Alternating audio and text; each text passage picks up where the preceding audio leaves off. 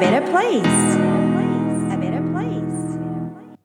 Nothing contributes so much to tranquilize the mind as a steady purpose by Mary Shelley イギリスの小説家メアリー・シェリーの言葉揺るぎない目的ほど心を落ち着かせてくれるものはありません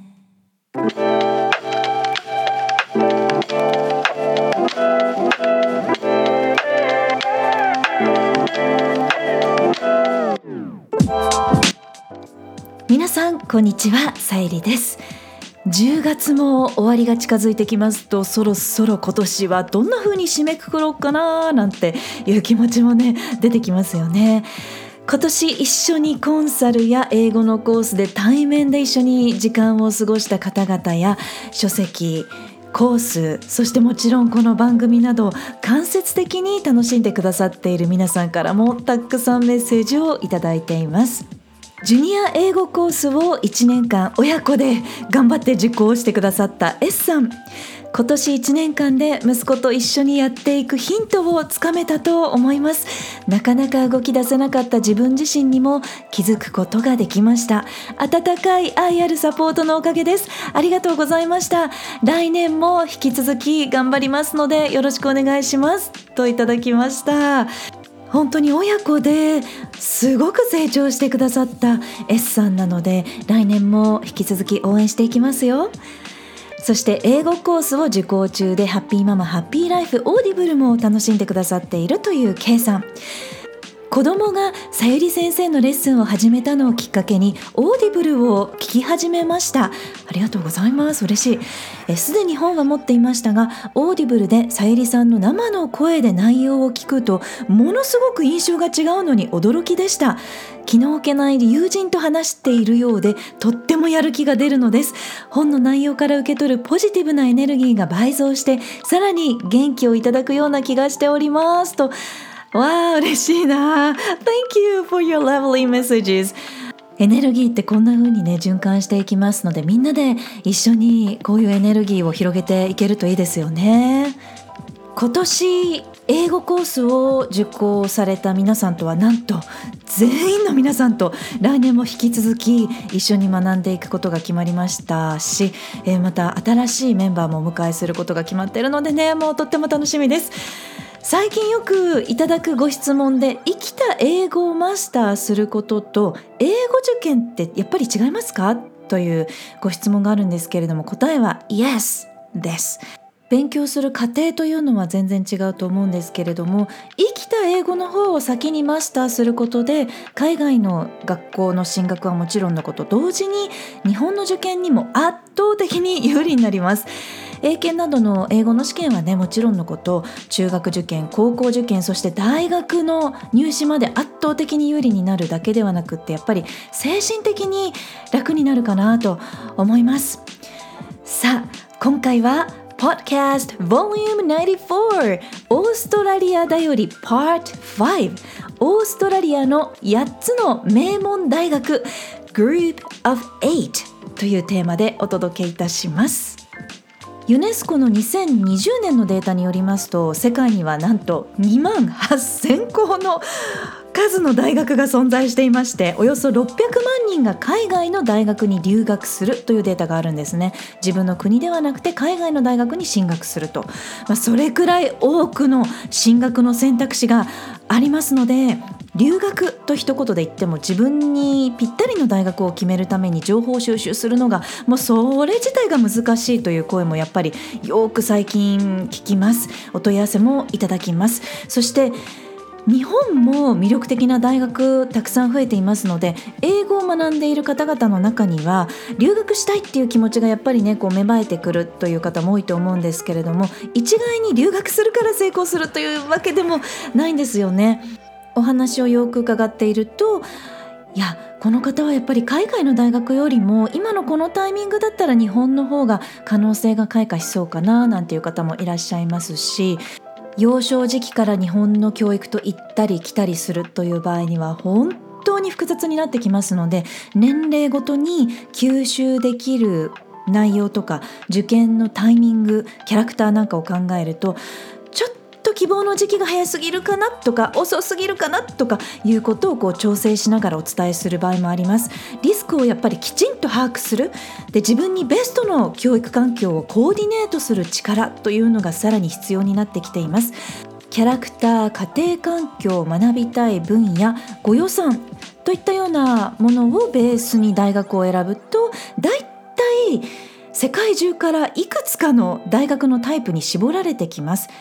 さまざまな国の選択肢がある中で私の卒業校を含めたオーストラリアの大学への進学っていうのは最近とっても人気になってきていますので今年訪れた大学も含めて今日は Group of 8の大学からメルボルン大学とクイーンズランド大学をご紹介します。決して留学を全員にお勧めしたいというものではなくて一つの情報として何か参考になることがあれば嬉しいなと思います。まずはオーストラリアには43校の大学が存在しています。そのうち37校が国公立ですので教育水準がとっても高いです。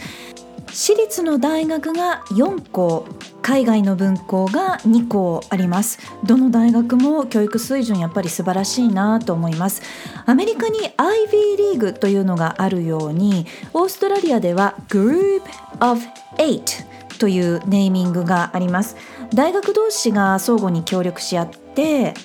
オーストラリア全体の大学の研究や大学教育の向上を行っていくことを目的の一つとした8つの大学です。写真は SNS とかブログの方にも掲載しようと思っています。8つの大学はメルボルン大学シドニー大学オーストラリア国立大学クイーンズランド州立大学モナッシュ大学ニューサウスウェールズ大学アデレード大学西オーストラリア大学という8つの大学です。最新のタイムス誌2023年に選ばれた世界大学ランキングではメルボルン大学が34位で私も卒業したクイーンズランド州立大学が53位でその他の大学も7つは100位以内に入っています。もちろん他にも分野ごとに優れている大学というのはありますけれどもノーベル賞の受賞者が輩出されたりと理系文系問わず研究に力を入れている世界的にも評価が高い Group of Eight の大学です。特徴を5つご紹介します。No.1 キャンパスが一つの街のように広い。えー、例えばクイーンズランド州立大学の敷地面積私も学んだキャンパスセント・ルシアのキャンパスなんですけれども1670ヘクタール。東京ドームの358個分の広さです。スタンフォード大学はこの倍くらいあるんですけれどもね、えー、そしてキャンパス内にカフェも寮も銀行も病院も保育園もスポーツジムもメガネ屋さんも旅行会社ももう生活ができるほど設備が整っています。キャンパスも建物も本当に美しくて大好きな場所でもあるんですけれどもクイーンズランドの大学のカフェもとっても美味しいのでオーストラリアのスクールツアーを開催した時には皆さんにキャンパス見てもらうことができましたしオーストラリアに訪れる時にはあのキャンパスで友人とカフェしたりということもあります。でメルボルン大学にも今年はあのその大学を卒業した友人現在ドクターとして活躍している友人と訪れましたけれどもさらに歴史があってってもう建物が本当に魅力的でなんかこうみんな一生懸命勉強しているなというその空気感というのが感じられて本当に訪れるだけで元気をもらいましたね。No.2 政府世界とつながっているオーストラリアの首相がメルボルン大学出身ですという場合もありますし政治経済えー、芸術スポーツといった感じで卒業生はもう本当にさまざまな分野で活躍しています。今年はブリスベンに久しぶりに滞在した時にクイーンズランド大学の卒業生だったら無料で自由に使っていいよっていう。もうとっても素敵なワークシェアスペースを使わせていただくことができました。これもやっぱり友人から情報をもらって知ることができたんですけれども写真ブログに貼っておきますね。もうとっても素敵な場所でコーヒーとかあのお茶とかあとグルーテンフリーのクッキーなんかも無料で提供されていてこう全然混み合ってなくってスペースも美しいですし空間も広々としていてとてもリラックスできるような場所でした私自身は中国語と比較文化をダブル専攻していて、え、医療とか科学の分野ではなかったんですけれどもやっぱりこう大学自体が情報のハブのような存在なのでいいネットワークとか情報へのつながりがやっぱりずっと続いているっていうことは改めて今になってあこれって人生の財産だなというふうに感じます。2014年にオバマ前大統領がクイーンズランド州立大学のキャンパスで講演を行った時には科学と教育の分野において世界の中でも最高レベルの大学と評価しています。No.3 入学のタイミング卒業までの期間 Entry and Graduation Timing 日本ともアメリカとも入学のタイミングがちょっと違います。前期が2月入学で後期は7月入学でどちらから入学しても大丈夫です。日本の高校は3月卒業ですよね。なので私の場合もその後すぐに7月の後期というタイミングで入学してしまいましたので勉強がちょっとね大変でした。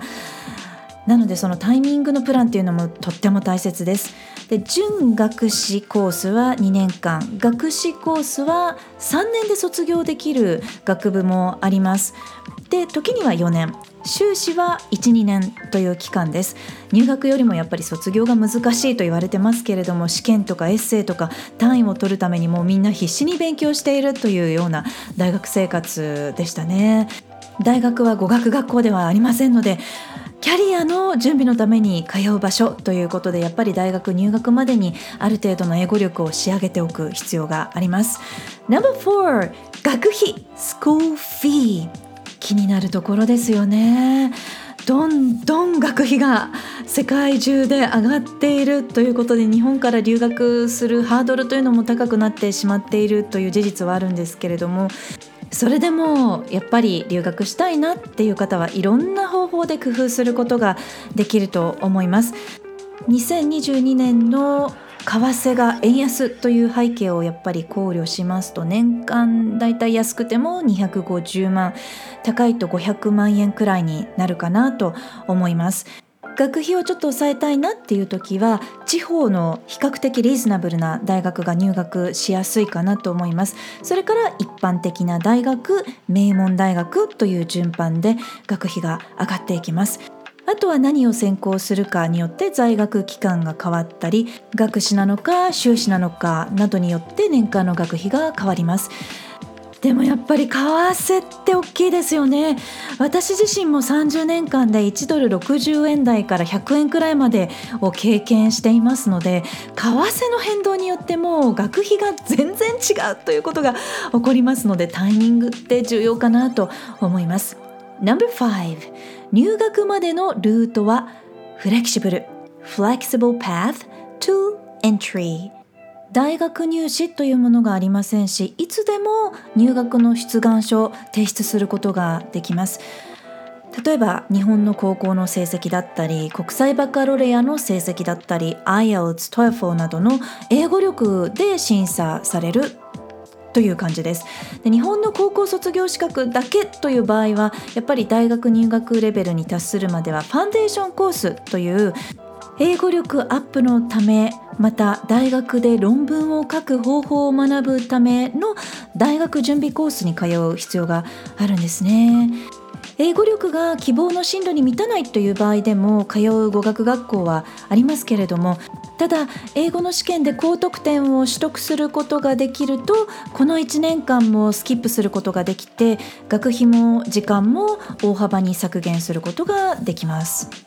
ですから日本で英語力をもうできる限りのところまで上げておくというのは本当にいろんな意味でコストそれから時間も大幅に削減できるんじゃないかなと思いますけれども 私もこの1年間スキップしたんですけれども時間の削減になりましたがやっぱり入学後はそれなりに大変だったので、まあ、どちらを選ぶかになるかなと思います。ただ一つ言えるのはやっぱり英語力というのはそれくらい未来の選択肢とか可能性を大きく広げてくれるものだなということです大学の特徴やレベルをまず知ってでそこからもちろんいろんな大学がありますので自分の夢や現在の英語力を照らし合わせていくと大学までの道のりがどれくらいあるとかどのようなタイプの大学が向いているかというのが分かってくるので失敗のない大学選びができます。知識も準備もないということではリスクも大きくなっちゃいますけれども準備の量と成功はやっぱり比例すると思います。さあ今後もオーストラリアの働き方やメルボルンブリスベンのカルチャーや食べ物そして引き続き教育特集もしていきたいなと思っています。お楽しみに。あなたはオーストラリアの大学事情について何か新しい発見はありましたか？そして何か知りたいことはありますか？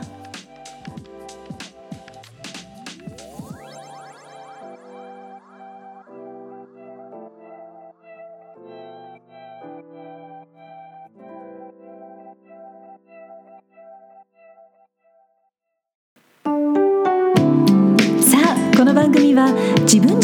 確立し一人一人が自分らしさを最大限に表現することで世界がより良くなるというビジョンで配信しています。私一人だけではなく世界の声そして皆さんからの声もお届けできたらいいなと思っています。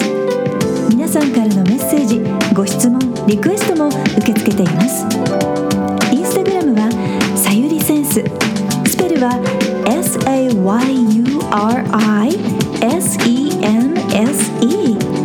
Facebook ページはグローバル育児。スペルは GLOBALIKUJI で検索して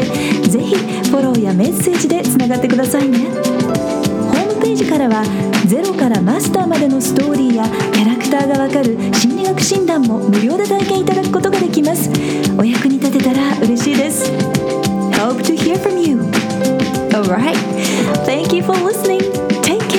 And enjoy your life Till next time Bye bye Who you are makes the world a better place. A better place. A better place.